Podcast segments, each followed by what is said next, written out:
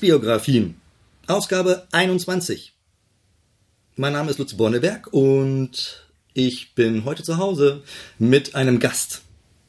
Ähm, Nils. Hallo Nils. Hallo Lutz. Nils ist einer meiner ältesten Freunde. Das sage ich jetzt vielleicht zum zweiten oder zum dritten Mal in meinem, im Rahmen der Kiezbiografien, aber schon sehr, sehr lange. Seit der 34 Jahre sind es. 34 Jahre, siebte Klasse, quasi die Einschulung in die weiterführende Schule. Und ähm, ja, wir haben halt irgendwie auch zu Schulzeiten Musik gemacht. Und was Nils konnte und was ich nicht konnte, war das Verständnis für Elektrotechnik. Der hat mir geholfen ähm, zu löten und so weiter, was jetzt nicht Thema des Podcasts ist, sondern als ich Nils zum ersten Mal besucht hatte damals, äh, als er bei seiner Mutter noch gewohnt hat, ähm, da stand so ein Riesenapparat, den ich auch schon in den 80er Jahren gar nicht mehr so im Haushalt vor uns vorgefunden habe, nämlich es war ein Tonbandgerät. Also quasi kleine Kassetten in groß. Ja. So, womit man halt sonst Leute abgehört hat mit Mikrofonen, wie die Stasi oder so. Ähm, ja, und Nils ähm, hat damals die Beatles gehört über dieses Tonbandgerät und das wurde dann einfach auch durch ähm, ähm, Jimi Hendrix auf Tonband äh, ersetzt und ähm, Radiomitschnitte auf Tonband und anscheinend hat sich das auch nicht ähm, verwachsen, sondern Nils sammelt Tobandgeräte. Und ähm, das finde ich faszinierend spannend, weil es ein Thema ist, was sich ja im Laufe der letzten Jahre durch Digitalisierung äh, in so ein Nischenthema entwickelt hat. Obwohl es irgendwann mal vollständig im Zentrum der Aufnahmetechnik stand. Nils, ich habe schon jetzt viel vorne weggequatscht, wie meine Erinnerung, aber ähm, liege ich da richtig, dass ähm, du schon damals Fan warst von Thomann? Weil ich, ich glaube, du hast es von deinem Vater übernommen äh, Tonband würde ich irgendwie eine frühkindliche Zwangshandlung oder Entwicklungsstörung bei mir, glaube ich. Ähm, in unserer Familie gibt es irgendwie zwei konkurrierende Geschichten, was so meine ersten Worte gewesen seien.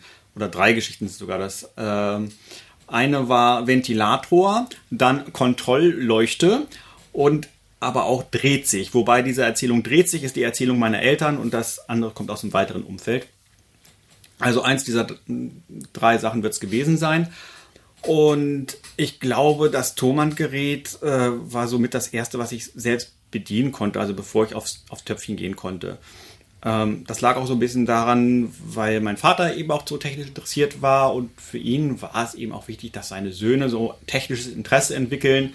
Das heißt nicht nur, dass er den Jungen vor ein Mikrofon gesetzt hat äh, und dann da Aufnahmen gemacht hat, also sag mal Papa oder sowas, sondern dann eben auch erklärt, wie funktioniert denn die ganze Kiste so im Großen und Ganzen. Ähm, also es war ein Sony TC366 als Zentime äh, 18 cm Gerät und dieses Gerät existiert auch immer noch und steht bei mir vor der Wohnungstür auf einem Absatz es ist nicht mehr funktionsfähig, aber es steckt halt voller sentimentaler Erinnerungen. normale Leute würden möglicherweise ein schönes Blumengesteck dahin packen oder ein Herbstbild oder was weiß ich. Und da aber steht halt, steht da steht halt äh, das Gerät, mit dem alles begann, das äh, infiz mich infizierte. Und mein Vater erklärte halt eben damals, ja, das hat ja drei Tonköpfe und dann kann man, äh, haben wir damals dann auch die ersten Trickschaltungen tatsächlich damit auch, also Schaltung ist geprahlt. Man hätte tatsächlich eine Trickschaltung damit machen können. Und weil es drei Tonköpfe hat, ähm, das müssen wir jetzt mal kurz erläutern. Ne? Also äh, das wird eben magnetisch aufgenommen. Das heißt, man hat äh, ein Kunststoffband, wo ein Magnetpulver aufgeleimt ist. Und ähm, ja, da wird eben ähm, über eine elektrische Spule ein Magnetfeld erzeugt im Tonkopf und das Magnetfeld erzeugt dann ein bleibendes Magnetfeld auf dem Band.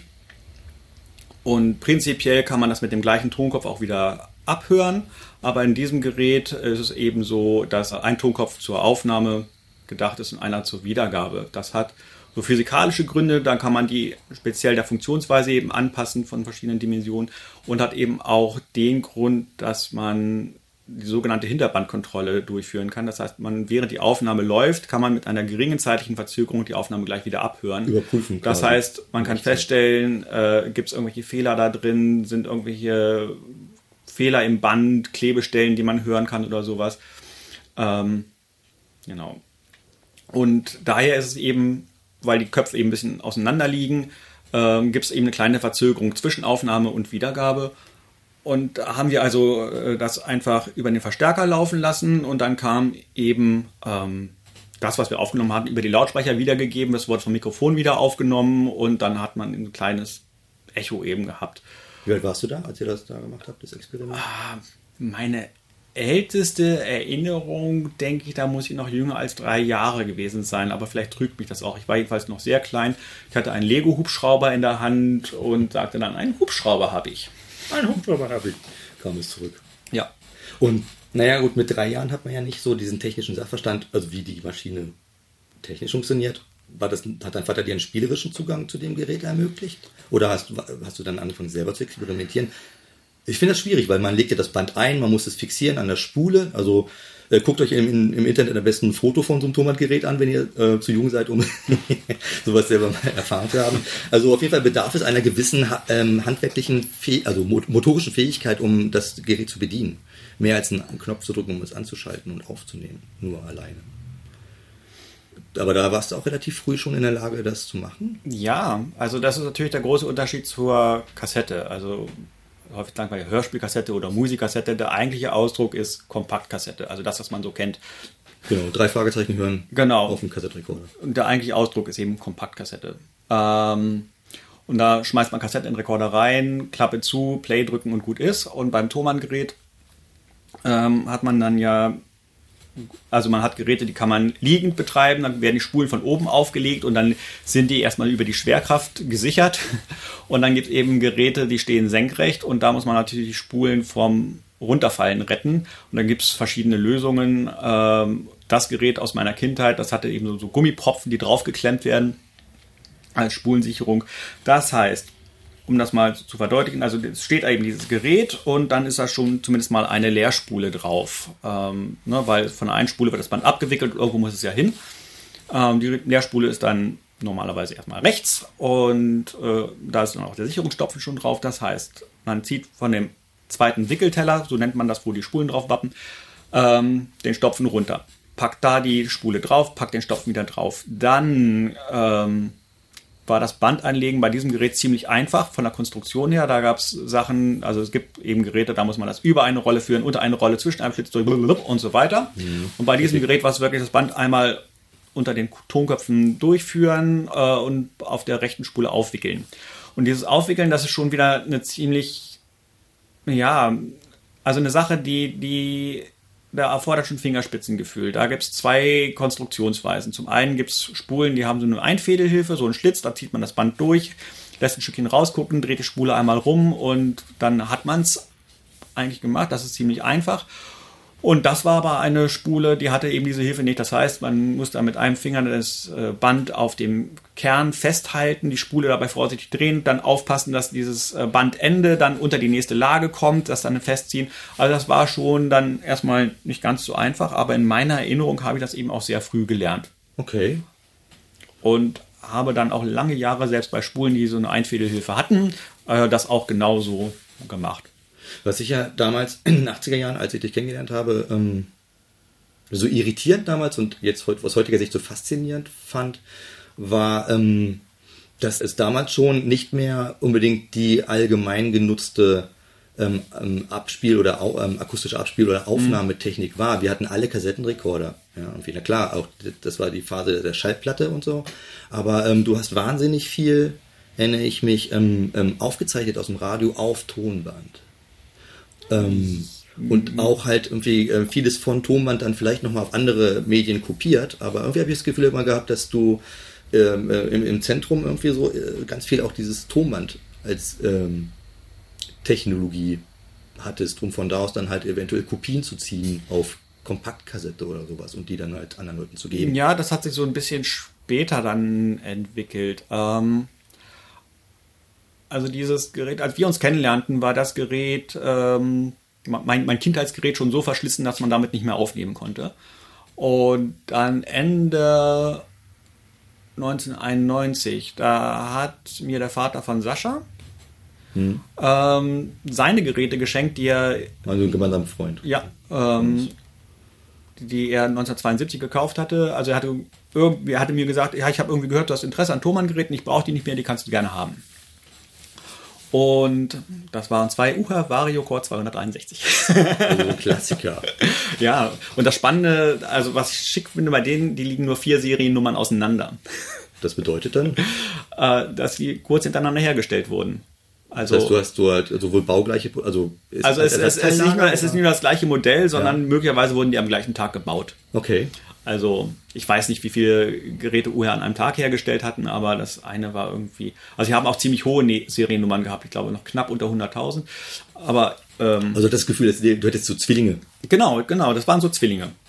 Ähm, und mit denen habe ich dann auch wirklich begonnen, Radiosendungen aufzunehmen. Also es gab eben verschiedene Sendungen, vor allem damals. Äh, damals hieß es ja noch NDR 4 und das hat natürlich den Vorteil, dass ich äh, die komplette Sendung aufnehmen konnte. Also ein Band hatte auf diesem Gerät eine Stunde Spieldauer pro Seite. Das heißt, man konnte bequem eine ganze einstündige Radiosendung aufzeichnen. Was mehr ist als bei einer Kompaktkassette, weil du das nach 30, 45 Minuten die Kassette drehen müssen. Genau, oder äh, natürlich gab es auch 120 Minuten Kassetten, die aber auch äh, ihre Qualitätsgrenzen hatten. Ja, okay. Ähm, Jedenfalls war der große Vorteil dann bei, bei Thomann, ich hatte dann diese gesamte Sendung drauf und ich konnte mich dann in Ruhe mit dem Bleistift hinsetzen, mir, wenn die Titel angesagt wurden, mir diese Ansage so oft anhören, bis ich dann verstanden hatte, wie das Stück hieß oder wie die Band hieß, weil das ja beim ersten Hören nicht immer unbedingt äh, man nicht richtig mitkriegt oder auch wenn mehrere Stücke hintereinander gespielt wurden, hat er jetzt alle angekündigt und wenn ja, welches ist jetzt gemeint? Und vor allem, dann konnte ich beim Thomann-Gerät das Zählwerk auf die Nullposition stellen. Dann habe ich geguckt, bis wohin geht das. Ich habe mir dann aufgeschrieben, ne, bei Zählwerksposition 387, muss ich dann ausblenden. Das heißt, ich habe dann die einzelnen Musikstücke auf Kassette überspielt, was dann eben den Vorteil hatte, dass ich eben mehrheitlich dann auf einmal wusste, wie die Stücke hießen, dass ich ähm, den Anfang der Stücke nicht verpasst habe. Das war doch die Zeit, als nicht immer und ständig in den Anfang und ins Ende reingequatscht wurde, sondern gerade weil es eben Spezialsendungen war, diese Stücke dann auch ausgespielt wurden. Also ich habe den Anfang des Stückes erwischt und ich konnte ausblenden bzw. auf Stopp gehen, bevor der Sprecher wieder begonnen hat. Das heißt, diese ganzen originalen 70er, 80er Jahre Mitschnitte, wo die Anfänge von Stücken fehlen und wo dann am Schluss der Sprecher dann und das war und jetzt, ne, da mhm. kommen ja eben diese Wortfragmente noch raus. Wo man sich immer geärgert hat, dass das drauf ist, weil das ja, Song damit ähm, war.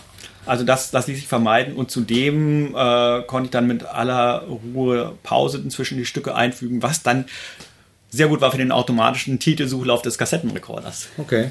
Das ist natürlich echt interessant aus heutiger Sicht, weil ähm, heute ist halt, äh, egal in welches File, ja, Audio-File, ist der Timecode eingeschrieben. Ja. ja und so. Das heißt, ähm, retrospektiv wurde von einem Aficionado, heißt es glaube ich, ne, dieses Wort, also von einem Fan, ähm, der, der so eine Technik bedienen möchte und benutzt, wurden schon so mh, hm, Redakteurs- oder Toningenieurs Tätigkeiten der Dokumentation von Timecode, ähm, Positionen wiederfinden, ähm, so ähm, abverlangt. Das ist ja aus heutiger Sicht einerseits nicht mehr notwendig, andersrum aber finde ich, gehört es auch zu dem Spiel dazu, was man damals gemacht hat. Oder war es nur lästig in deiner Wahrnehmung im Vergleich jetzt zu heute? Wie nimmst du diesen Transfer ins Digitale wahr? Hm. Ist es ein Ritual oder ist es einfach nur hinderlich gewesen und wir sind jetzt einfach technisch viel weiter und gut, dass das weg ist? Also ich muss sagen, ich habe mein intensives jugendliches Interesse an, an Technik und Musik so ein bisschen verloren in den letzten Jahrzehnten. Jahrzehnten. ja. ähm, aber so mein, mein Gefühl ist schon, wenn ich Dinge dann auch mal digital bearbeite, was ich sehr selten gemacht habe, ähm, man setzt sich hin, macht hier einen Schnitt, da einen Schnitt und dann hat man seinen Pfeil und das hatte dann zur Folge, dass ich die Dinge eigentlich gar nicht mehr angehört habe. Mhm. So, also dieses der große Nachteil und der große Vorteil von analoger Technik ist, dass es die Zeit dauert, die es dauert. Das heißt, ein Stück, das 15 Minuten dauert, dauert 15 Minuten. Und ähm, ich kann natürlich das, das Band spulen oder sowas, aber jegliche Bearbeitung oder jegliche Kopie des Stückes auf ein anderes Medium dauert genau diese Zeit, die das Stück dauert. Das heißt, wenn ich das von Band auf Kassette überspielt habe, kopiert habe, habe ich das, das in dieser Zeit einfach nutzen müssen und ja. nicht so, okay, ich schneide hier den Sprecher weg, da den Sprecher weg. Ich brenne mir meinetwegen sogar noch eine CD und fülle, sage eben, okay, zwei Sekunden Pause zwischen den einzelnen Tracks. Dann brenne ich das auf CD und dann habe ich eine ganze Radiosendung auf CD äh, gepackt, ohne mir ein Stück angehört mhm. zu haben. Die Ironie besteht ja echt darin, dass, wenn du sagst, ich schneide den Sprecher hier weg, ich schneide den Sprecher da weg. Ne, also wir sprechen eigentlich hier über akustische Ereignisse, über Audio. Mhm. Und die Bearbeitung von Audio ist in Zeiten der Digitalisierung letztendlich total visuell geworden. Du hast den, diesen Graphen, ja, schneidest ja. hier weg, mhm. schneidest da weg und hast eigentlich gar nicht mehr mit dem ursprünglichen ähm, Sinnesorgan Ohr dann halt in dem Augenblick zu tun, sondern du ähm, überarbeitest halt Sachen fürs Ohr, ohne das Ohr eventuell noch, ja. hm? noch im Zentrum zu haben, wofür es eigentlich gemacht ist. Zum Zuhören. Ja. Na, das erfüllt mich gerade so mit einer gewissen Bedauerlichkeit, weil es so eine Verschiebung äh, in das Visuelle ist. Und wir so und ich finde das ungerecht im Audio gegenüber. ja, halt kann doch das arme Ohr nichts zu. Nee, das Ohr nicht, aber es hat dieses, dieses Echtzeitmoment irgendwie ähm, hat so ein bisschen so das Gefühl der Entschleunigung. Du sitzt halt dann da und weißt irgendwie so eine, ähm, du hast jetzt 45 Minuten anhören. Ich meine, letztendlich, wenn man halt so ein Interview jetzt ähm, hinterher eine Postproduktion macht, natürlich ähm, mit einer Geschwindigkeit von 1,5 in leichter Mickey Maus Stimme so ungefähr mhm. halt irgendwie ähm, scannst du nochmal dieses Interview, setzt eventuell Kapitelmarken oder sowas, ja, und auch diese Sachen mit dem Wegschneiden oder so, äh, unangenehme Geräusche rausschneiden und so, ja, das ist natürlich die Nachbearbeitung. Da sitzt man auch nochmal vielleicht sogar länger, als das Interview eigentlich gedauert hat. Aber es ist ja nicht das wirklich einfach nur laid back und zuhören, wie man es äh, halt in diesem Radiosetting und vielleicht auch bei der Aufnahme und bei dem Abhören der Aufnahme hinterher hatte. Weil es war ja dann, du gibst dem Ohr ja dem Auge einfach die Zeit, 45 Minuten Content zu hören. Mhm. Ja wenn ich jetzt an, du hattest ja gesagt, das war ähm, also das alte Gerät von deinem Vater, dein quasi Kindertonbandgerät. Ja. Nicht von Fisher Price, nein, nein, von Urher. ähm, ähm, steht jetzt draußen so als ähm, am Briefkasten so und willkommen in äh, Casa Nils. ähm, und du sagtest halt, diese beiden Tonbänder, die du geschenkt bekommen hattest, also Tonbandgeräte, die du äh, geschenkt bekommen hattest, ähm, waren so hochwertige Tapes, Zwillinge, so, recht hochwertig. Ja, ja. Wo setzt der Sammler da ein? Also was ist wertvoll, was ist weniger wertvoll, was äh, ist sammlungswürdig? Also ich glaube, äh, als Sammler würde ich mich gar nicht bezeichnen, ähm, also eher als, als Anhäufer. Okay. So, äh, das ist ja prosaisch. Ich bin der Anhäufer von Tonbändern. ja, weil äh, so, so Sammlung, da ist so ein bisschen Ziel hinter. Also die Geräte, die ich habe, es ist insgesamt auch recht übersichtlich. Also ich habe tatsächlich schon wieder abgebaut und ich glaube, Peak war bei 25 Geräten, was in Sammlerkreisen ziemlich lächerlich ist. so ich jetzt aber eine Hütte voll machen kann, wenn ich darüber nachdenke. Also die sind ja, ähm, die sind ja eigentlich wie ein Koffer, kann man sagen. Wie so ein ja. Trolley eigentlich fast schon. Ja, also je nach, je nach Gerät. Also was sind die? Also die Standardbreite ist schon so um die 44 Zentimeter oder ne, so, ja. ja. Dann sind die zwischen 10 und 25 Zentimeter tief äh, und ja, 40 bis 60 Zentimeter hoch. So also sie nehmen Raum ein. Der, sind schon raumgreifend. Ja. Kein Laptop, ist eher eine Nähmaschine. Wenn ich so bei mir rumgucke, ich, also ich nähe auch so und uh, die Nähmaschine, die da steht, könnte auch ein Tonbandgerät sein. Ja, ein kleines, ja, genau. Ne, aber ist, also wenn ich mir vorstelle, ich hätte 25 Teile hiervon in, in dem Zimmer stehen, oh, die Hütte wäre dann da dicht. Das also, ich kaum mehr ja. durch.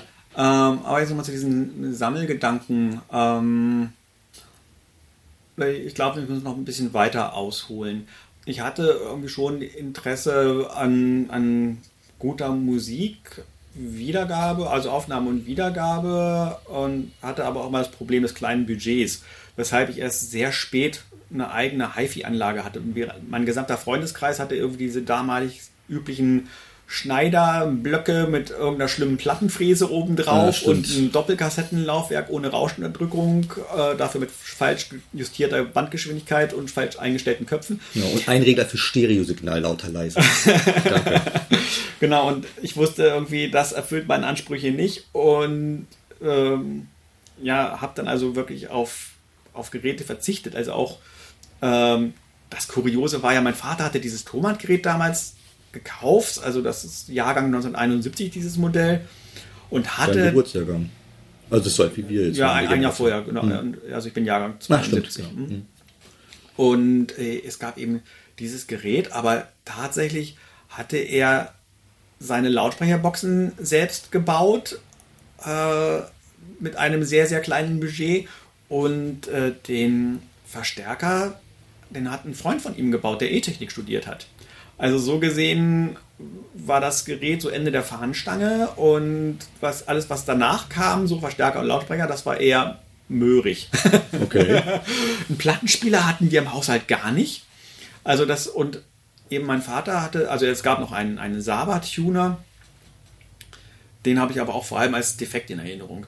Ähm, also mein Vater hatte so ein bisschen Radiosendungen eben aufgenommen und von Freunden sich Schallplatten überspielen lassen und gelegentlich war er auch mit Freunden bei Jazzkonzerten und hat mit zwei unterschiedlichen Mikrofonen mit einer fürchterlichen Positionierung dann Jazzkonzerte aufgenommen. Also sie haben einfach die Mikrofone mit dem Kabel über irgendeinen Balken gehängt und übers Klavier, weil die Erfahrung von denen war, dass das Klavier am schlechtesten zu hören ist auf den Aufnahmen. Also muss es besonders gut. Und äh, das heißt, dass wir haben da auf eine ganz spannende Art und Weise eigentlich eine Monoaufnahme erzeugt mit einem Stereogerät.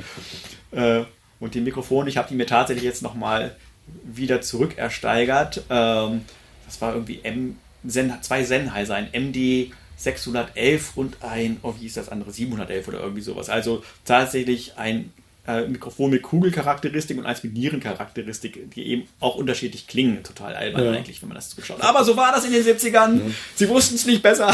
Also so könntest du dann halt irgendwie einmal einen Raumklang zu dem ähm, äh, fokussierten ähm, Signal halt dazu mischen. Aber ja. so war das ja so technikartifiziell war es ja nicht so. Genau. Und also das war eben so, also damit begann meine, meine Musik- und HiFi-Karriere und dann äh, konnte ich mir, das erste Gerät, was ich mir tatsächlich dann gekauft habe, war ein Tape Deck, weil ich habe mir gedacht, wenn ich jetzt Aufnahmen mache, dann müssen die, also wie man das, das ist das Empfindlichste. So, wenn ich jetzt mir Schallplatten kaufe oder CDs tatsächlich, CDs waren ja damals auch ja eine sehr neue Sache noch, ähm, so, die leiden nicht darunter, wenn ich sie auf schlechten Geräten abspiele. Wenn ich mir irgendwann bessere Geräte kaufe, dann habe ich da einfach einen Gewinn, aber wenn ich eine schlechte Kassettenaufnahme mache, dann wird die einfach auch schlecht bleiben. So, deshalb bin ich dann über Kassettendecks da eingestiegen.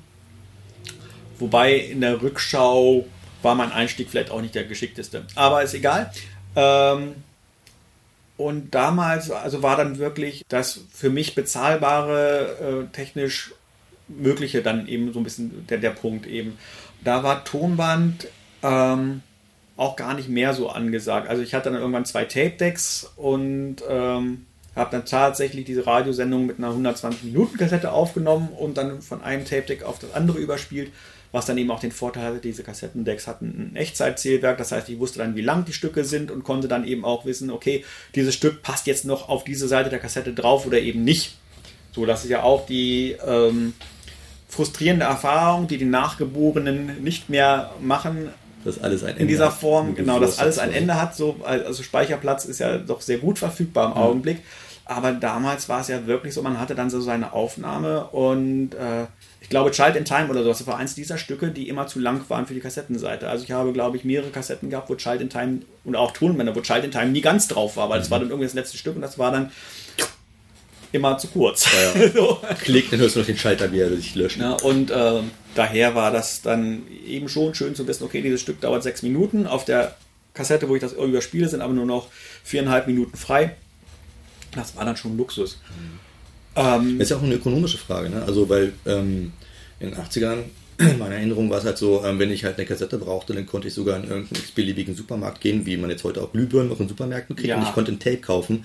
Eine Tonbandspule dafür musstest du tatsächlich dann halt auch in den entsprechenden Laden gehen, der entweder Hi-Fi hat, Hi-Fi, Hi-Fi, ich bin immer verkehrt, aber äh, oder halt äh, zu, ähm, zum Laden, der halt ähm, mit Aufnahmetechnik, also eher Musiktechnik gehandelt hat. Ja, Teuer also, ne, also ich glaube, in den, in den 60er, 70er Jahren war es noch anders. Ne, da lagen eben Tonbänder auch überall rum. Da gab es auch eben ganz, ganz viele Hausmarken von irgendwelchen Firmen. So, ne? Meistens war das Bandmaterial bei WSF, glaube ich, eingekauft oder bei Aqua. Und dann klebten da irgendwelche Labels drauf, keine Ahnung. Also, ähm, aber in den 70ern begann ja schon das große Sterben dieser Technik und in den 80ern war Durch es. Durch den echt, Verkleinerungsprozess. Ja, einfach weil Kassette so dermaßen viel praktischer war. Ja, gut, man hat den ewigen Streit, ne, wie gut ist jetzt Kassette nun eigentlich. Aber ja, wenn ich mir überlege, ich kann mir entweder ein riesiges Thomann-Gerät hinstellen und muss dann da schwierig einfädeln, ausfädeln und wenn ich ein anderes Band hören will, muss ich das Band erst zurückspulen, das neue Band draufpacken, dann je nach Spulgeschwindigkeit und wie sauber ich archiviert habe, finde ich dann meine Stücke mehr oder weniger schnell auf diesem Band wieder. Oder ich habe einen Stapel Kassetten, drücke das Gerät auf Stopp, nehme die Kassette mittendrin raus, lege eine andere Kassette rein, höre was anderes, tue die erste Kassette wieder rein, kann genau an der Stelle weitermachen, wo ich gerade aufgehört habe. So, das hatte einfach so dermaßen viele Vorteile. Also so Carrier, also die Schachtel wurde halt mitgeliefert bei der Kassette. Also die Tonbänder waren eingebettet in eine Kunststoffverpackung. Deswegen konntest du sie ja rausnehmen und wieder weglegen und spontan eine andere Kassette reintun. Beim Tonband hättest du ja erstmal genau, beim Tonband spulen müssen, quasi. Genau. An, an, an Ende spulen, sodass alles Band auf der einen Spule ist und die andere Spule leer. Richtig, genau. Also ich hatte das dann gelegentlich tatsächlich, ne, man kann sich auch mehrere Leerspulen kaufen, also es ist ja nicht verboten, nur eine Leerspule zu haben. Also man konnte natürlich dann vorsichtig ein, das Band runternehmen mit beiden Spulen und die möglichst so hinlegen, dass man das Band nicht verknickt und solche Sachen und dann doch noch ein anderes Band drauf tun. Aber es ist natürlich unglaublich umständlich. Also die Kassette war einfach in vielen Punkten sehr, sehr, sehr viel praktischer als das mhm. Tonband. Und, und robuster. Äh, und, und, robuster. Für kleine Kinder. Na, also ähm, Easy. Also in, in ja, robuster in bestimmten Aspekten. äh, jedenfalls, äh, ja, hatte Kassette viele Vorteile, weshalb dann eben ähm, und die Rekorder waren eben auch günstiger zu, herzustellen. Und ähm, wenn ich mir vorstelle, ich kann äh, mir einen Radiorekorder kaufen für 400 D-Mark äh, und den kann ich überall mit hinnehmen, ganz problemlos. Und dann gibt es ganz viele Freunde, Freundinnen, die auch das schon haben. Man kann es einfach tauschen. Oder ich habe mein Thomann-Gerät, das, wenn es ein Leichtgewicht ist, irgendwie 11 Kilo wiegt und wenn es nicht so leicht ist, vielleicht 34.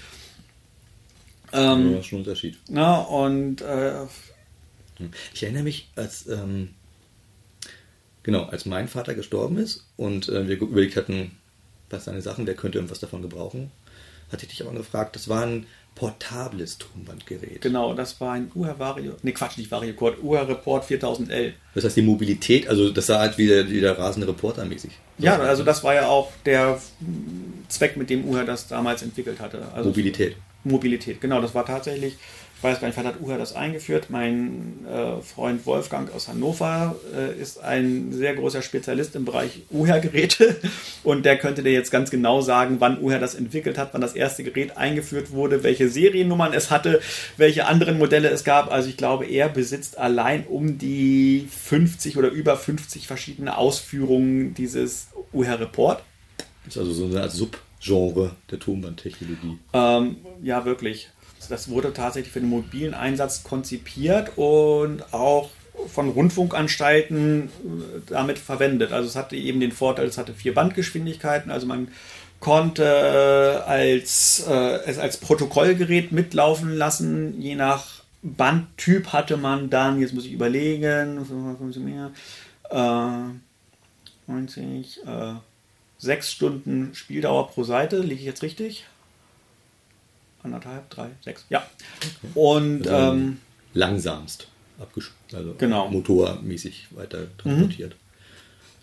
Also man hat also eine ziemliche Bandbreite, also zwischen äh, wirklich ähm, bearbeitbarer Qualität ähm, für, für den Rundfunk, für Interviews, bis hin eben zu, zu Protokollzwecken.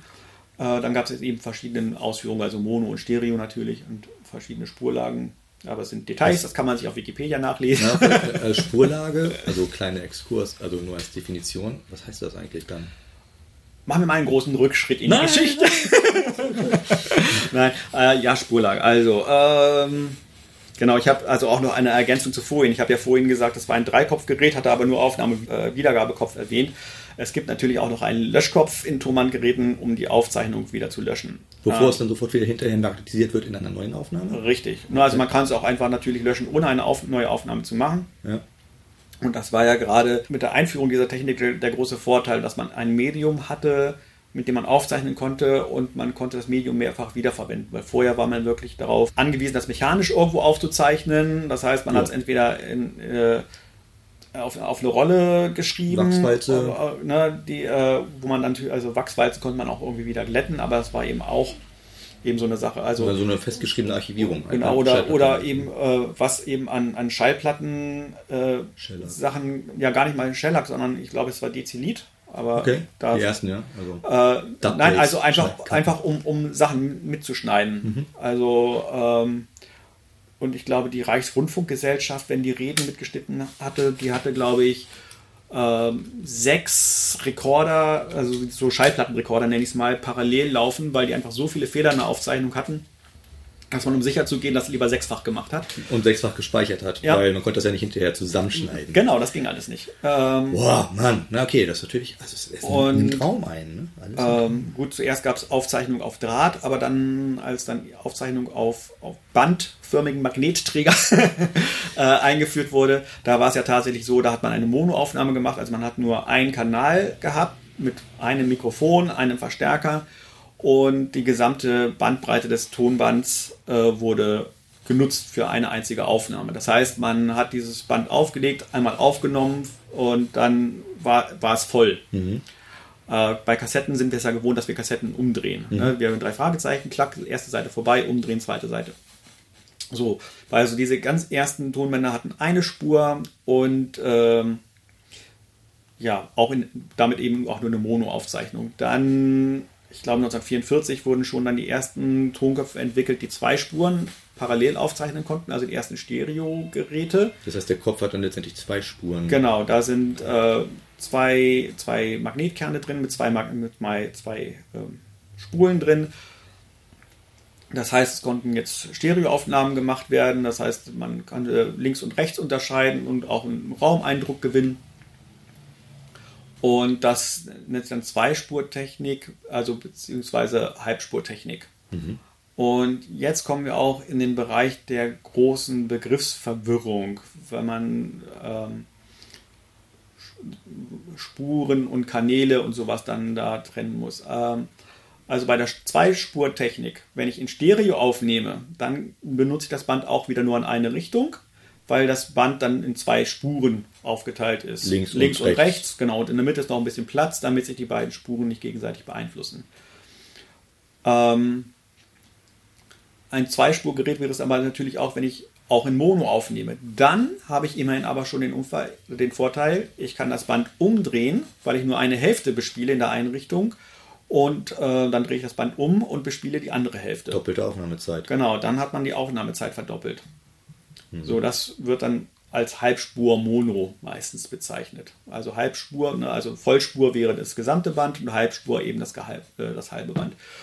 Und ähm, weil in den äh, 50er Jahren, als es dann anfing, dass die Tonbandgeräte auch für wohlhabende Haushalte erschwinglich wurden, ähm, da ging es eben darum, weiter Bandkosten zu senken. Das heißt, man hat diese Spuren nochmal weiter unterteilt. Also die Breite hat sich ja nicht geändert. Die blieb ja. Genau, die Band, also ein, ein Tonband ist ein Viertel Zoll äh, breit.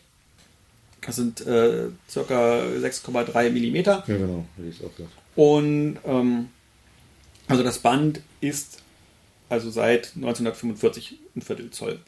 Und äh, die, die Spuren wurden daher immer schmaler. Also beim Vollspur hat man dann eben quasi über die gesamte Breite, dann diese Halbspur sind circa 2 Millimeter. Da gibt es auch verschiedenste Varianten, Ob ein aber Abstand dazwischen ist oder nicht. Ähm, Spuren. genau, also, also aber das würde jetzt sehr weit führen. Also und dann gibt's ja das nächste wäre Und- aber dann halt vier Spuren. Genau, das nächste sind vier Spuren. Und dann kommt dann jetzt gerade die große Verwirrung äh, drauf. Ne, Vier Spur, vier Kanäle. Warte mal, ich habe doch hier ein Vierspurgerät. Wieso kann ich damit nur Mono aufnehmen? Oder ich habe doch ein Vier. Wieso steht der Vierspur drauf und es hat aber nur zwei Aussteuerungsanzeigen? Ähm, weil die vier Spuren sind tatsächlich die vier Spuren, die auf dem Band aufgezeichnet werden. Das heißt, ich habe, wenn ich äh, in Mono aufnehme, eine Spur vorwärts, eine Spur rückwärts, eine zweite Spur vorwärts, eine zweite Spur rückwärts. So, dann habe ich vier Spuren in Mono. Das heißt, auf einem Band, wo ich in Vollspur eine halbe Stunde aufnehmen kann, kann ich jetzt zwei Stunden in Mono aufnehmen. So, äh, in Stereo wären es dann äh, natürlich einmal vorwärts, einmal zurück, wie bei einer Hörspielkassette eben auch. Unter dem Aspekt, dass äh, man sich immer geärgert hat, dass irgendwann das Band, Band zu Ende ist ne, und das Ding einfach ausschaltet, mhm. War's, äh, ist es einfach nur logisch, dass natürlich als erstes darauf geguckt wurde, wie kann ich die Aufnahmezeit verlängern, dass ich halt auf jeden Fall sicher gehen kann, ähm, das Audiosignal, was ich aufnehmen will, auch vollständig aufzunehmen, ohne Gefahr zu laufen, dass es Plop macht. Ich meine, gut, man schiebt nur die Grenzen weiter voraus. Ne? Ja, also das, das, der Plop-Effekt, also tatsächlich, ja, war es ein, ein, ökonomisches Kalkül, glaube ich, was, was dahinter stand. So. Mhm. Also zum einen hat man äh, die äh, eben bis zur Vierspurtechnik ist ausgeweitet und eben die Bandgeschwindigkeit reduziert. Um eine auf eine gute Aufnahme zu erzeugen, brauche ich eine recht hohe Bandgeschwindigkeit, weil äh, im Tonkopf ist ein sogenannter Kopfspalt und durch diesen Kopfspalt ist quasi definiert im Zusammenhang mit der Bandgeschwindigkeit, wo die höchste aufzuzeichnende Frequenz liegt. Aha, ja. Die lag bei? Ist das ein Standard gewesen damals? Das ist ja sehr unterschiedlich. Okay, also ja, ähm, analog. Ähm, weil, wie gesagt, vom Kopfspalt und vom Verwendungszweck abhängt. Also bei einem, bei einem Gerät für den Heimgebrauch, da wird eher gesagt, okay, die Leute verwenden recht dünne Tonbänder, damit sie eine längere Spielzeit haben.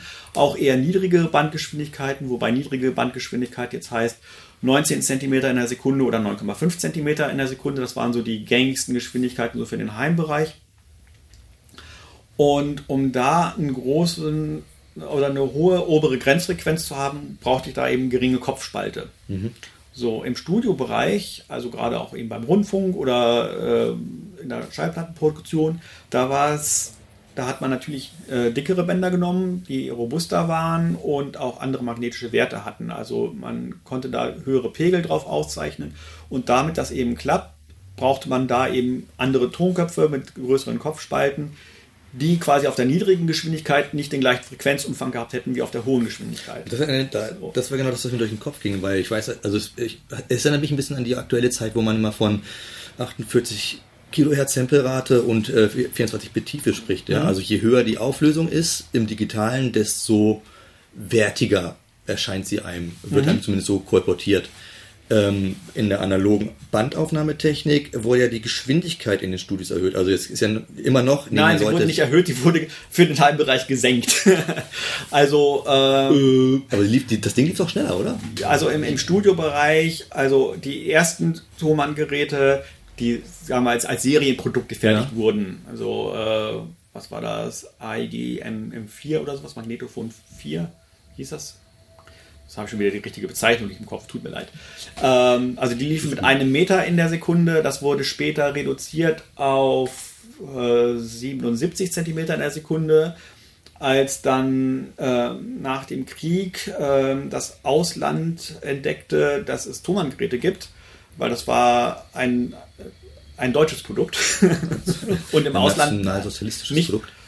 Äh, kriegsbedingt ja. Äh, ist es nicht ins Ausland gedrungen. Genau. Ja, okay. Also ähm, was bestimmte ganz andere Effekte ist. Aber jedenfalls um diese Bandgeschwindigkeitsgeschichte. Ja, genau. Jetzt, äh, da habe ich echt Klärungsbedarf, glaube ich. äh, also äh, als es dann in Amerika eingeführt wurde, haben die es eben zöllisch gemacht und dann haben die gesagt, okay, wir nehmen jetzt die Geschwindigkeit von äh, 30 äh, Inch, also 30 Zoll in der Sekunde. Das sind dann, äh, was waren das, 76,2 Zentimeter in der Sekunde gewesen. Und das war eben die Studiogeschwindigkeit, ähm, äh, ja, in den äh, ausklingenden 40er und, und 50er Jahren, mhm. ähm, weil das eben zum einen die äh, notwendige Dynamik ermöglichte, den notwendigen Frequenzumfang ermöglichte und es das Schneiden äh, leichter machte.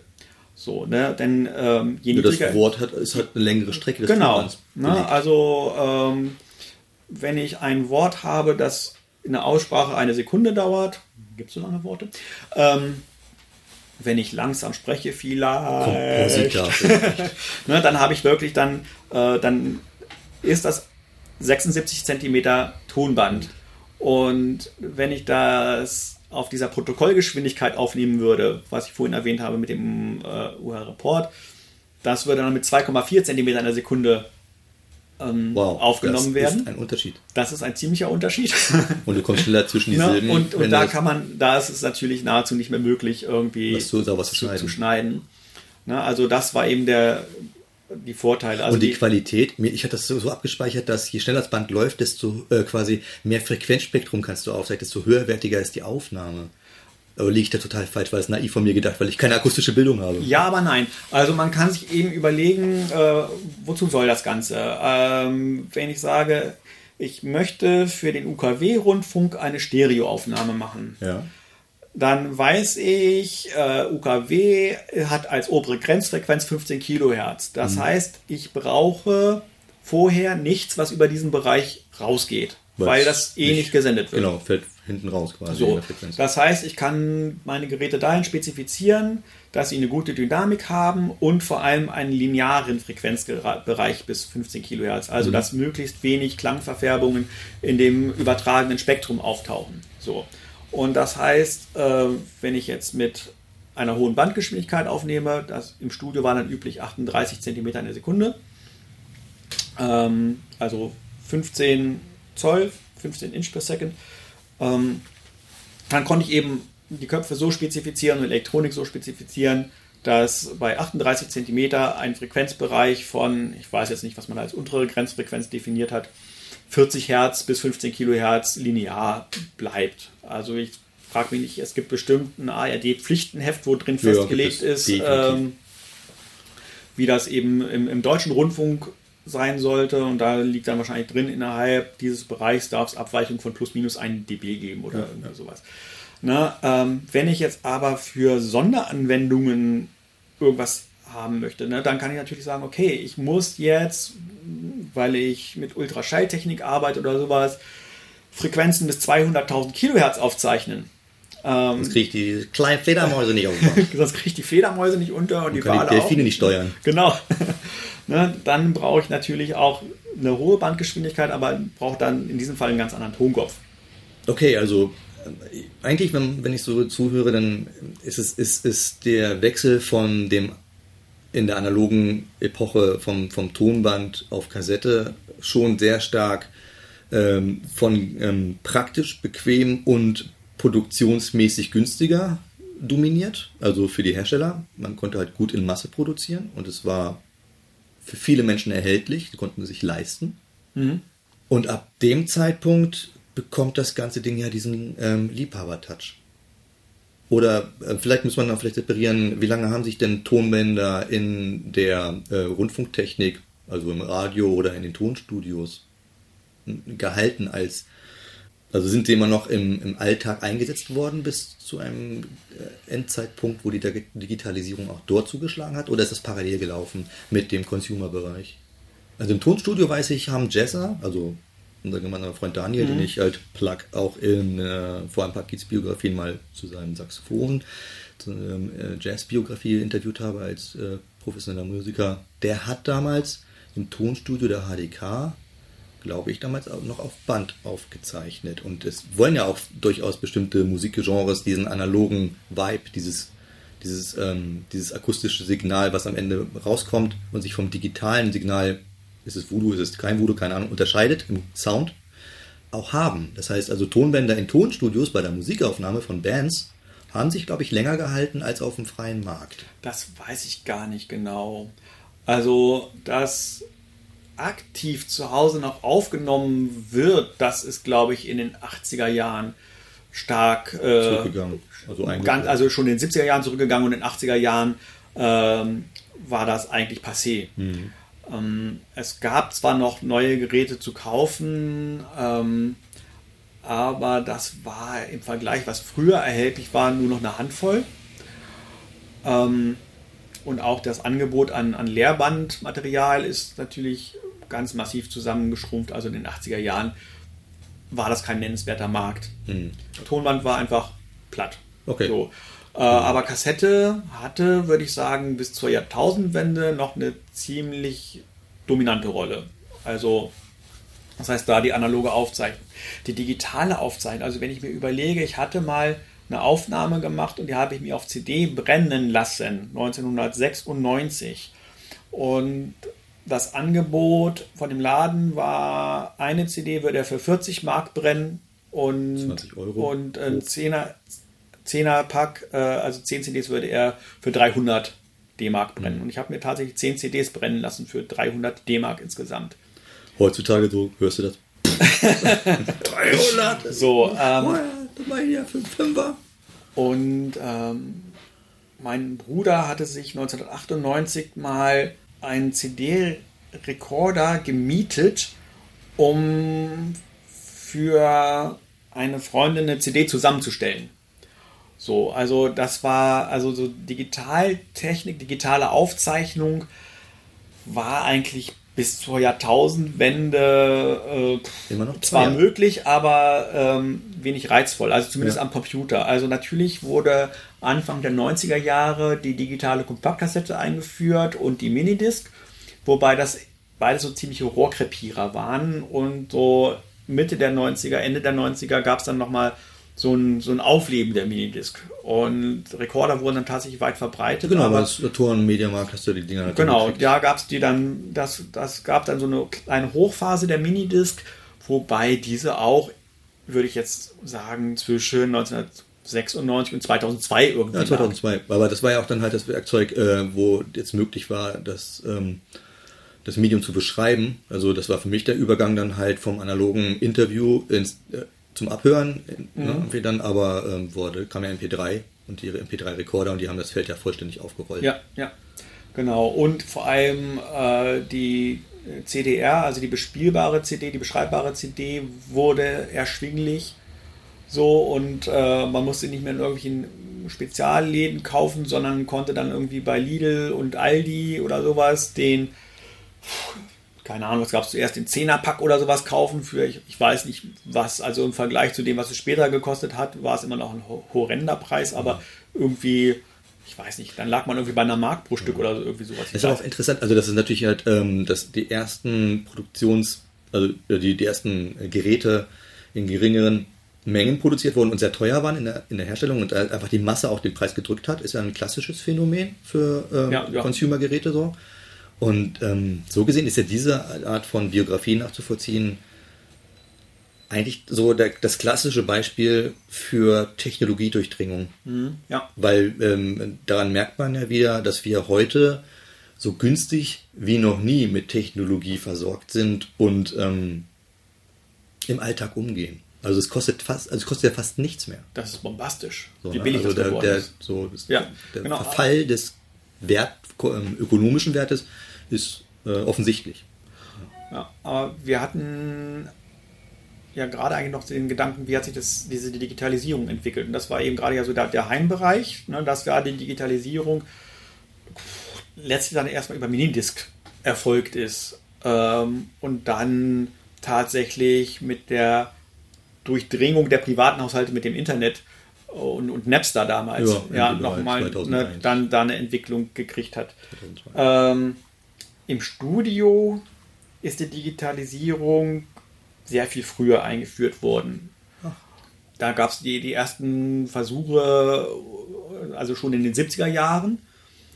Und aber natürlich, bis das sich, sich stark verbreitet hat, ist natürlich auch äh, viel Zeit vergangen, sowas. Aber das war eben die verfügbare Technik. Und wenn ich dann sage, okay, ich hole mir Studiotechnik für 50.000 Mark, ist es dann eben eine Sache, aber der Privatmensch hätte eben auch sagen müssen, okay, ich will das aufnehmen, dann muss ich ihm auch eben 50.000 Mark in die Hand nehmen. Okay, ich nehme vielleicht jetzt nicht das teure Mikrofon, aber eben allein die Digitaltechnik liegt man dann im mehrstelligen Bereich. Ähm, ich habe neulich auf dem YouTube-Kanal von Techmoan äh, einen Beitrag gesehen über den ersten quasi Standalone Digitalrekorder für, für den ähm, Heimbereich von Matsushita Technics, glaube ich, war es. Ich habe den Preis vergessen. Es war ein monströses Gerät. Ich glaube, 1981 war die Markteinführung, also noch vor der Markteinführung der CD. Also man hatte quasi nichts, was man aufnehmen konnte digital. Also man musste da, äh, also analog mit dem Mikrofon irgendwo hingehen, um wenn man seine Digitalaufnahmen machen wollte oder von irgendeiner anderen analogen Quelle in diesen Digitalrekorder reingehen. Also eine AD-Wandlung. Und, Und- aber es war, es war ein Rekorder, der auch mit Band funktioniert hat. Mit Video, mit VHS-Kassette. Weil das finde ich ganz spannend. Irgendwie so, also ähm, das heißt, wenn wir über Festplatten sprechen, also Speichern auf Platine oder sowas halt, ähm, oder ähm, optischen Verfahren, ne, wie halt jetzt beim Laufwerk, irgendwie so, CD oder so. Das gab es ja halt nicht. Das heißt, man hat ja letztendlich ähm, das digitale, man wusste, man wusste, wie man ein digitales Signal herstellt, was man AD wandeln kann, hat aber die Hardware benutzt, die vorrätig war, und das war die Bandmaschine. Nur das, was draufgespielt wurde, war nicht der Tonkopf, der ein, Akust ein, ein analoges Signal draufgeschrieben hat, sondern es wurde dann halt tatsächlich anscheinend in, äh, wurden Nullen und Einsen aufgenommen. Ja, genau. Hm? Für eine Stereoaufnahme mit 16 Bit und 48 Kilohertz habe ich dann äh, 16 Bit mal 2 mal 48 und ähm, das ist dann eine ziemlich hohe Zahl. Und diese Zahl ist quasi auch die notwendige Frequenz, die da aufgezeichnet werden muss. In dem Moment. Ja. In dem Moment. Also genau. schon eine große Matrix. Das heißt, ähm, mit einem normalen Aufzeichnungssystem, also mit einem feststehenden Tonkopf und einem mit vernünftiger Geschwindigkeit laufenden Band, äh, kommt man da nicht weit. Deshalb mhm. hat man sehr früh eben gesagt, okay, wir nutzen Videokassetten weil durch den rotierenden Tonkopf hat man ja eine hohe relative Bandgeschwindigkeit gehabt, weil für Bildaufzeichnung ist einfach auch äh, notwendig gewesen, sehr, sehr hohe Frequenzen aufzuzeichnen. So, und deshalb war das einfach ja, das, das naheliegende Medium dafür. Aber wenn ich jetzt wieder so ganz naiv äh, retrospektiv denke, als musikinteressierter Mensch, ja, also wir haben ja beide Gitarre mhm. gespielt, haben zusammen auch gemeinsam gespielt, Sachen aufgenommen teilweise.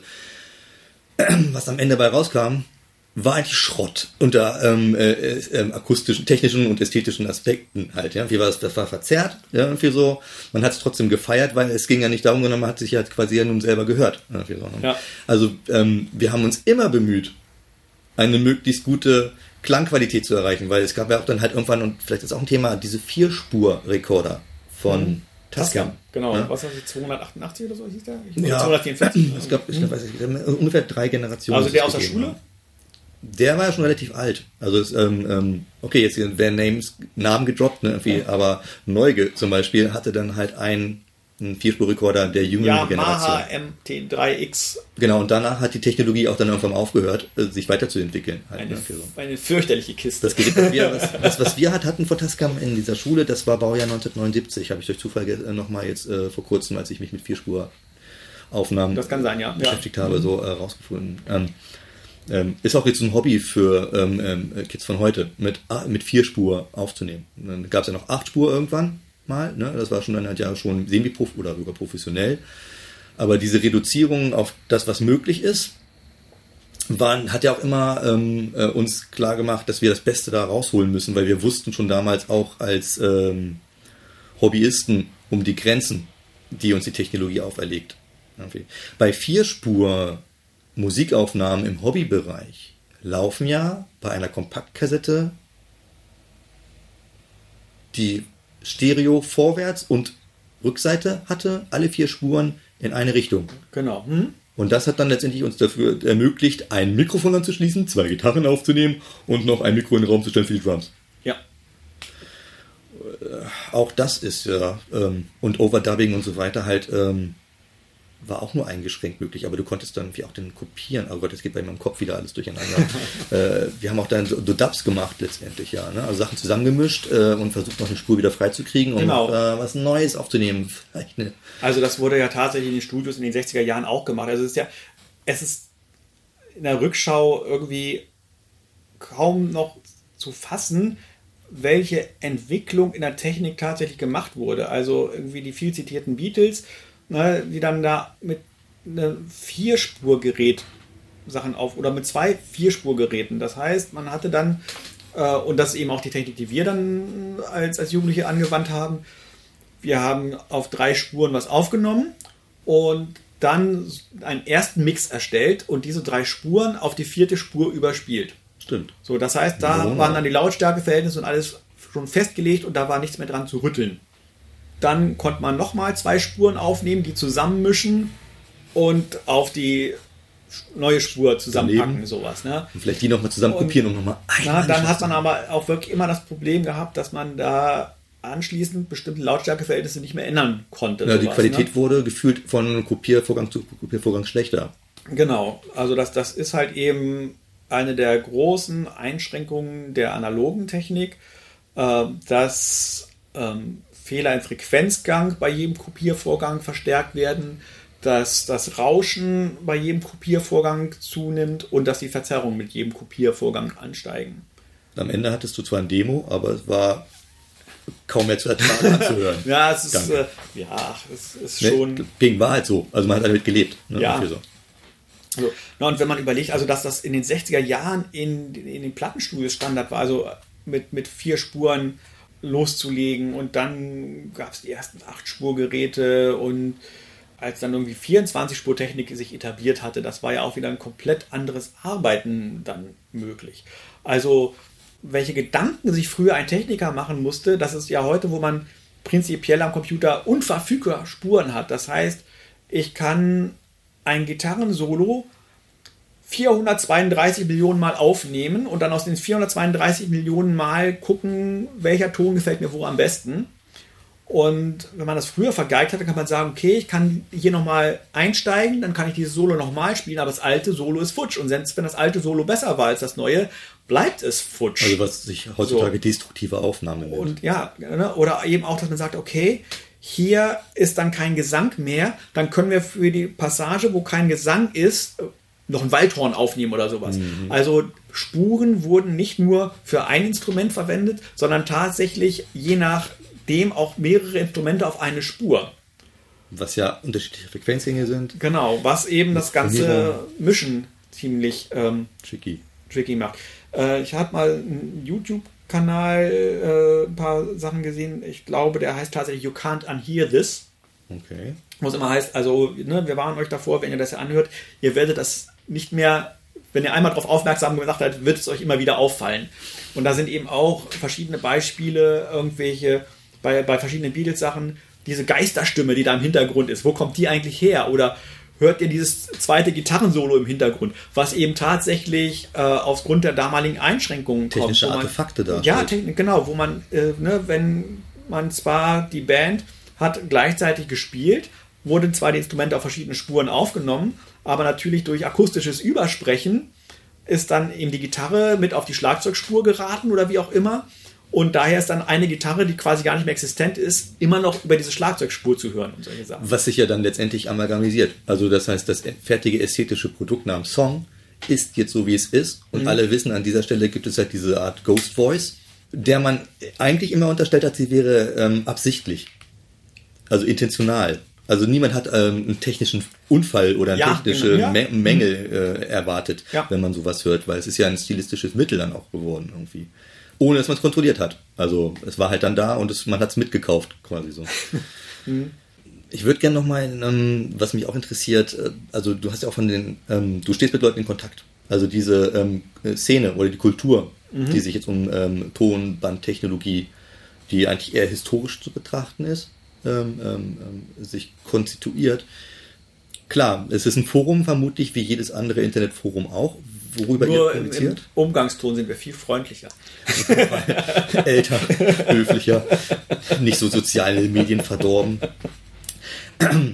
Aber ähm, ähm, ähm, ähm, es ist ja auch, also Foren haben ja auch oftmals die Eigenschaft, dass äh, man sich dann zu Foren treffen, versammelt, also dieses ähm, die reale Welt und mhm. die ähm, mediatisierte Welt vermischen sich halt in dieser Kommunikationsform ja. der Gruppe. Ähm, äh, wer sammelt Tonbänder? Sind, seid ihr alle tatsächlich ähm, mit diesen Tonbändern aufgewachsen? Äh, seid, äh, sind das alles Ingenieure oder gibt es auch jüngere Menschen? Gibt also diese, dieses Retro-Feeling mit analogen Fotokameras zu arbeiten, ist ja auch etwas, was jetzt plötzlich wieder bei Anfang 20-Jährigen auftaucht. Habt ihr auch 20-Jährige bei euch, die sich einfach nur für die Technologie historisch interessieren? Wer, wer macht sowas? Wer sammelt dann? Ähm, wer macht sowas? Ja, also Gut, dieses Forum gibt es jetzt seit 2004. Und da, also ich bin auch seit 2004 dabei, nicht ganz vom Anfang, aber in dem Jahr bin ich halt mit dazugekommen. Und damals war ich jünger als heute. Seltsam. Und nein, nein, ist, glaube, also, wir, also ein, ein Großteil dieses, der Leute in dem Forum, natürlich gab es sind ganz viele Leute weggegangen und neu dazugekommen. Ja, aber äh, in den 16,5 Jahren, die dieses Forum jetzt existiert, würde ich sagen, ist der Altersdurchschnitt deutlich angestiegen. Also da sind welche dabei, äh, die waren damals äh, Mitte 20 und die sind jetzt auch an die 40, um die 40. Und gelegentlich ploppen auch mal jüngere Leute da rein. Was für mich eigentlich eher Anstrengung, Erschöpfung bedeutet. Also ich bin so ein bisschen forenmüde, muss ich mal mhm. ähm, sagen. Ja, weil die Newbies immer die weil, gleichen Fragen stellen quasi. Ne? Ja, also nicht nur das, sondern tatsächlich, ähm, weil auch ein Teil der wirklich alteingesessenen Leute, die intensive Erfahrung haben mit Bandtechnik und auch professionelle Erfahrung haben mit Bandtechnik, die werden immer weniger.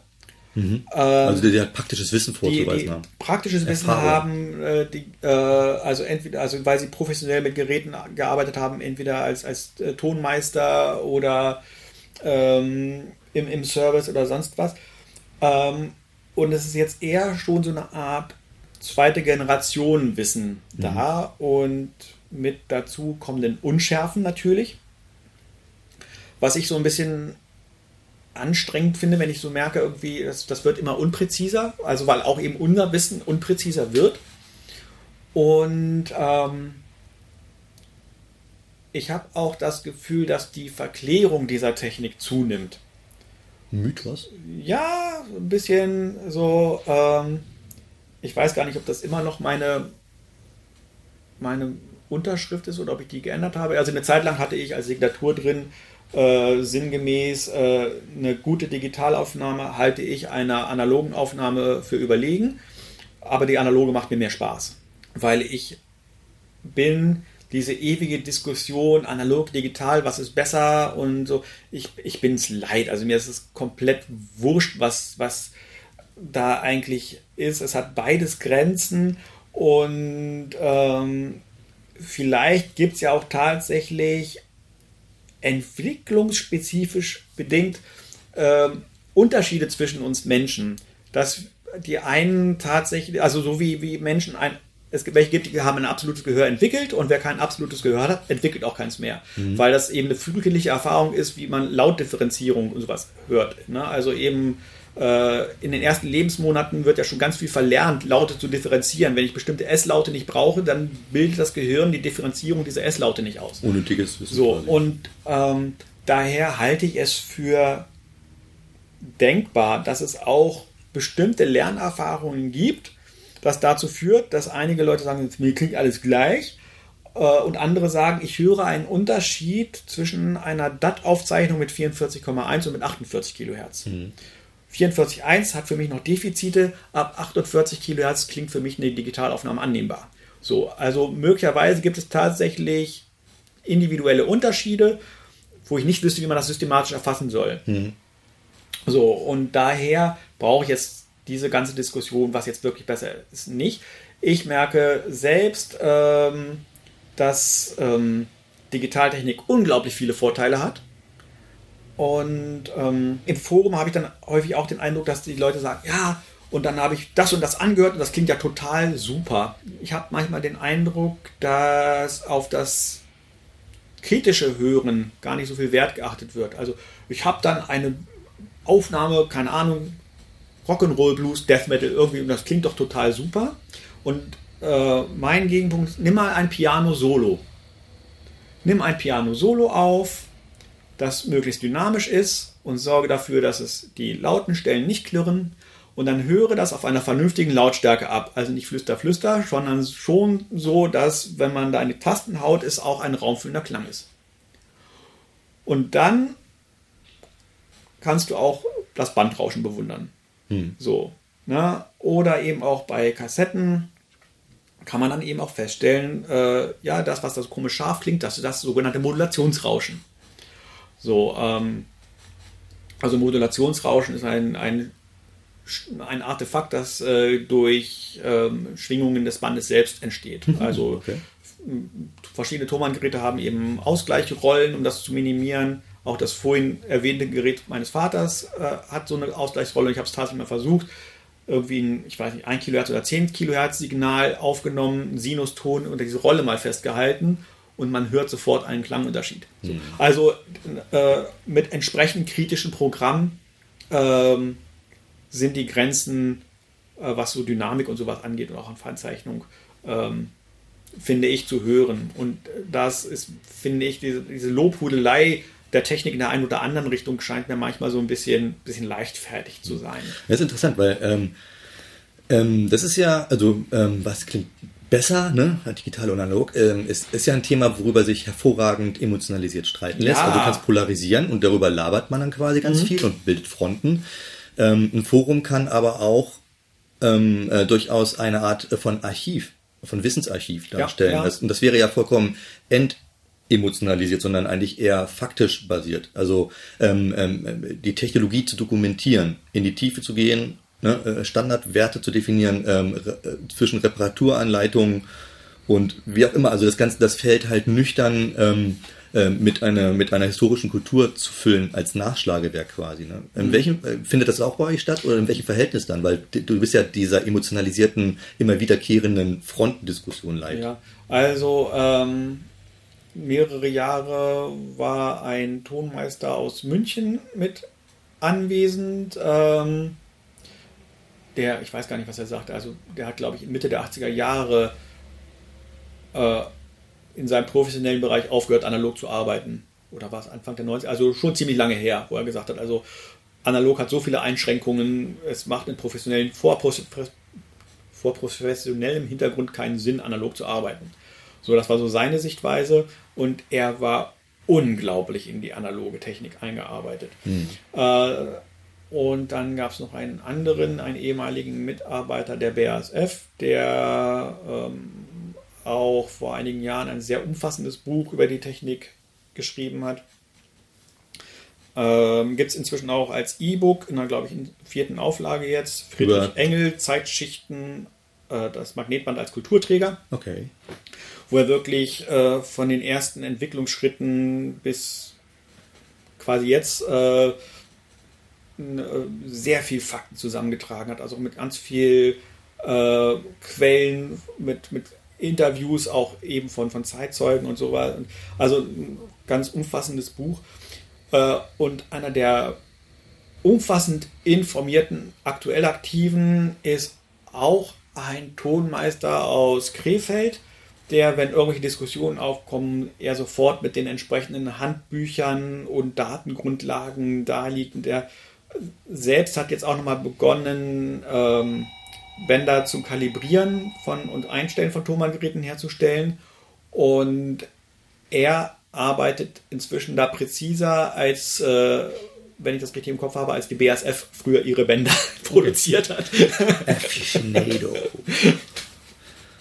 Okay. Also das, das ist es eben, eben schon. Ja. Aber naja, also das, das Gefühl, was ich so bekomme, ist, ähm, es geht um, äh, um, um, um so eine Art ähm, historische Dokumentation. Also es, ähm, ja, es ist wichtig, diese Informationen zu dokumentieren, weil es Teil unseres äh, unserer technologischen Entwicklung ist.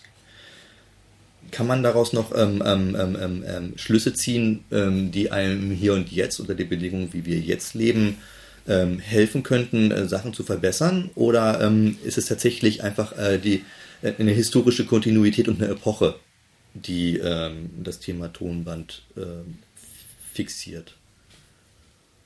Kann man vielleicht nicht so beantworten. ja, also ich überlege, also ich bin gerade noch bei so ein paar anderen Gedanken. Also zum einen ging mir gerade durch den Kopf, das ist bestimmt jetzt zehn Jahre her, dass ich die These gelesen habe, ähm, was innerhalb der nächsten 30 Jahre nicht digitalisiert ist, wird auch nicht mehr digitalisiert werden, weil sowohl die Maschinen bis dahin verschlissen sind, als auch die Leute, die diese Maschinen warten können, nicht mehr existieren. Ähm, also da schließt sich ein Zeitfenster. Ähm, ein anderer Gedanke, der mir auch gerade durch den Kopf ging, also vor also es tauchen immer wieder Leute auf, die sagen, ja, ich mache so Home Recording und ich würde jetzt gerne ein analoges Tonbandgerät verwenden, um eben so die Effekte der Bandsättigung und sowas zu machen. Ich weiß, da gibt es Plugins. Und früher war immer mein Ratschlag, wenn du reproduzierbare Erfolge haben möchtest, bleib beim Plugin. Ähm, weil im Bereich Tonband sich so dermaßen viele Faktoren miteinander verknüpfen, dass wenn es nicht ein rein zufälliges Ergebnis sein soll, äh, bist du bereit, dich mehrere Monate intensiv mit dieser Technik auseinanderzusetzen, wenn es quasi nur ein Effekt sein soll oder nicht. Ne? Äh, und auch allein dieses Überlege, wie viel Zeit du verwenden möchtest. bei einer Digitalaufnahme machst du die Aufnahme am Computer, stoppst sie und hörst sie dir an. Beim Tonband machst du die Aufnahme, stoppst, spulst zurück. Je nachdem, wie lange die Aufnahme war, dauert das schon ein paar Augenblicke. Hörst wieder an. Dann machst du vielleicht eine Korrektur, nimmst auf, spulst zurück und allein dieses Zurückspulen, wenn ich überlege, man möchte eine Mikrofonposition am, zum Instrument mal ändern und gucken, welche Effekte es da gibt. Also am Computer mache ich klick-klack, klick-klack, klick-klack.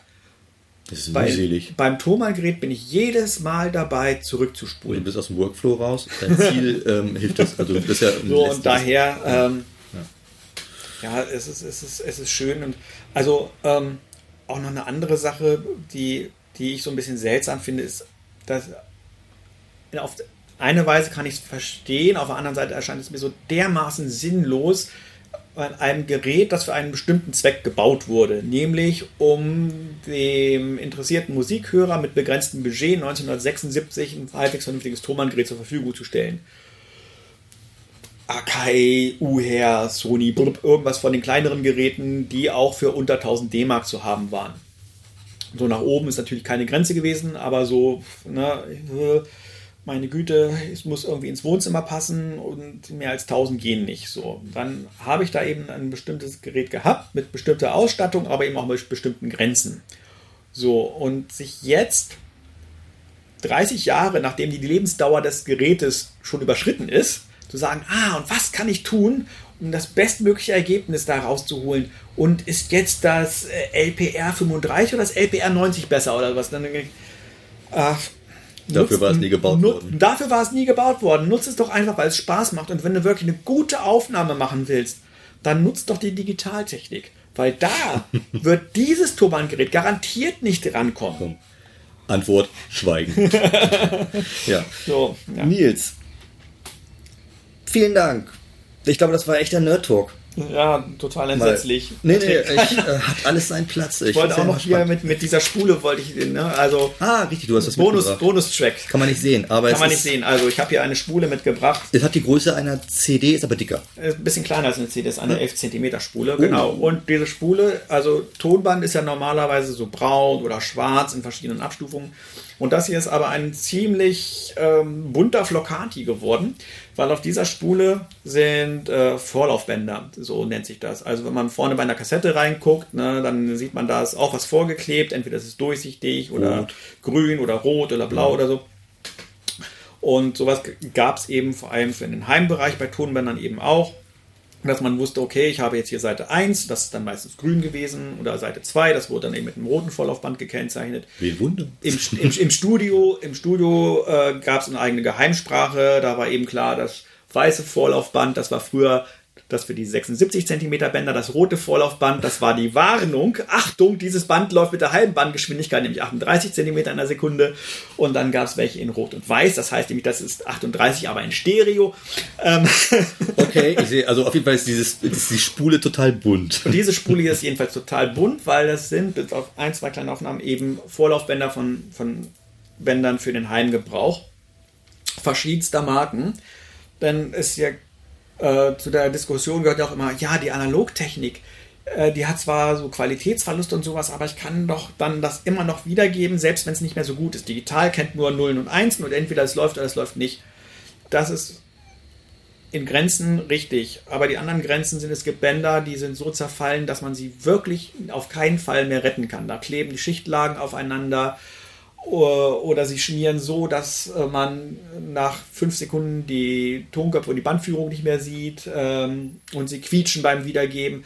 Manche kann man noch so ein bisschen retten, um sie noch einmal zu gruppieren.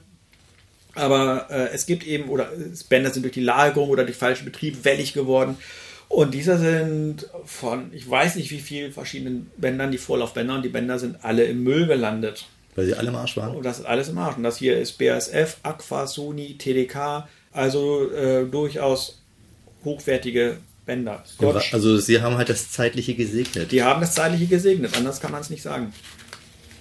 Interessant, weil somit hat dann, dann äh, dieser, dieser, diese These, dass wir in einer Epoche leben, also die ja mit der Digitalisierung nochmal verstärkt wurde, dass, äh, wo von dem his, ähm, archäologisch später mal äh, vielleicht am wenigsten äh, noch zu finden ist, weil alles ähm, auf Festplatten eingebrannt war, die man nicht mehr lesen kann. Diese, diese, diese, diese, diese Tendenz hat ja schon vorher angefangen. Also weil die Hard wie du sagtest, die Hardware äh, ist nicht mehr existent oder kann nicht, wird nicht mehr gewartet. Die Menschen, die damit umgehen können, sind verstorben, als aber auch selbst die Aufzeichnungsmedien, die Träger, sie sind vielleicht noch da und du hast ein Tonband, aber du hörst nur noch einen Dreck, weil ähm, ähm, der chemische Prozess oder was auch immer äh, sie dann halt platt gemacht hat. Ja, also das, das Gängige ist quasi, es lässt sich mechanisch nicht mehr wiedergeben. Du kriegst das Band nicht mehr von der Spule runter also die Kunststofffolie, wo das äh, Bandmaterial, das eigentliche Magnetmaterial drauf ist, ist, äh, ist durchsichtig, diese Folie. Und es gibt es wirklich, man packt das Band drauf und schaltet es an und kann durch das Band durchgucken, weil die Schicht auf der nächsten Trägerfolienseite kleben geblieben ist. Yes. Und ähm, ja, also das passiert eben auch. Ja.